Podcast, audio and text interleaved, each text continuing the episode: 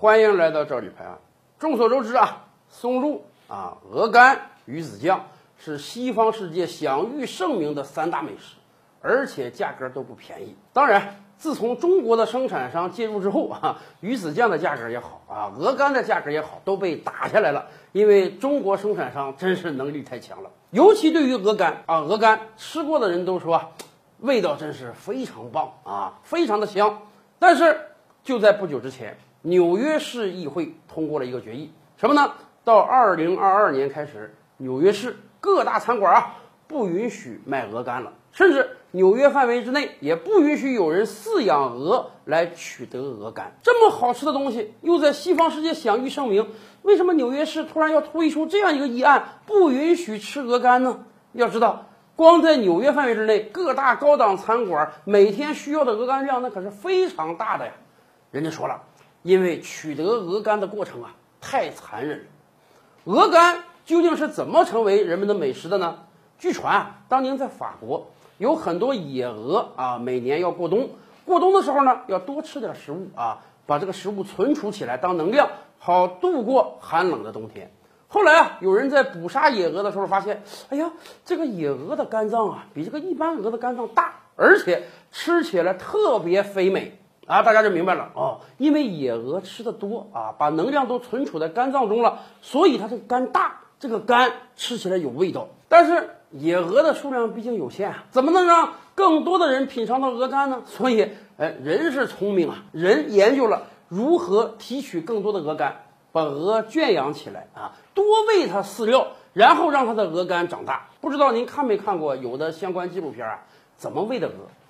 长达几个星期啊，每天都喂三四次，每次呢拿一根长二十多厘米的管子，直接插到鹅的食道中，把大量喂鹅的饲料，那不是喂啊，那是倒进去，让鹅吃撑，吃远超过它平时食量的饲料，这样它的肝脏才能迅速变大，大到平常鹅肝脏的十倍以上。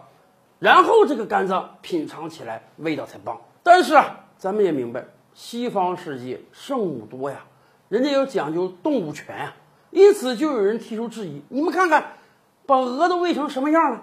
正常鹅人每天吃点东西，活着挺快乐，你非要拿食管子给它喂大量的饲料，把它的肝一个个都催成脂肪肝了，然后满足你们的食欲、口腹之欲，太残忍了。所以。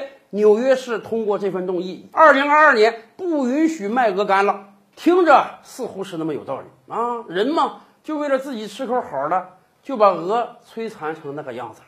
但是反过来想一想，现代化农业哪一个不摧残啊？这个奶牛为了满足人天天喝奶，每隔一段时间就要给它催情，让它能够随时随地产出大量的牛奶来。而且按道理讲，人奶牛的奶是给你喝的吗？人家是给自己宝宝喝的，结果你人不让他的宝宝喝，把他的奶给挤出来，有的时候还拿机器直接给挤出来，它不疼吗？然后把奶给人喝，奶牛一生就是不断的被催情，然后被挤奶的过程，这个不残忍吗？蛋鸡，人家鸡下蛋是为了繁衍后代，结果我们现代化养鸡场二十四小时啊，每隔一段时间就模拟白天和黑夜，以便让这只鸡能够产出大量的蛋。产出的每一枚蛋都是人家宝宝啊，都是人家后代啊，结果都被人吃了，这个不残忍吗？还有啊，猪也好，牛也好，鸭也好，鸡也好，哪一个动物养的不是给人吃的？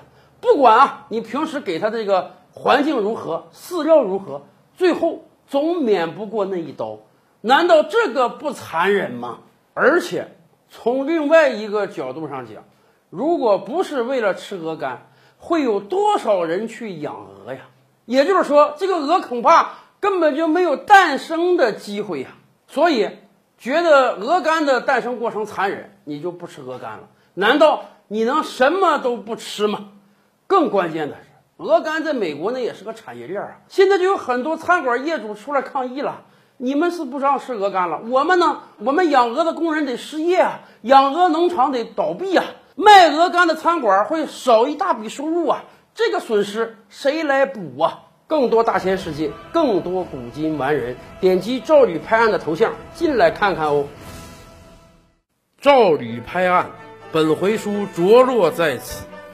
欲知大千世界尚有何等惊奇，自然是且听下回分解。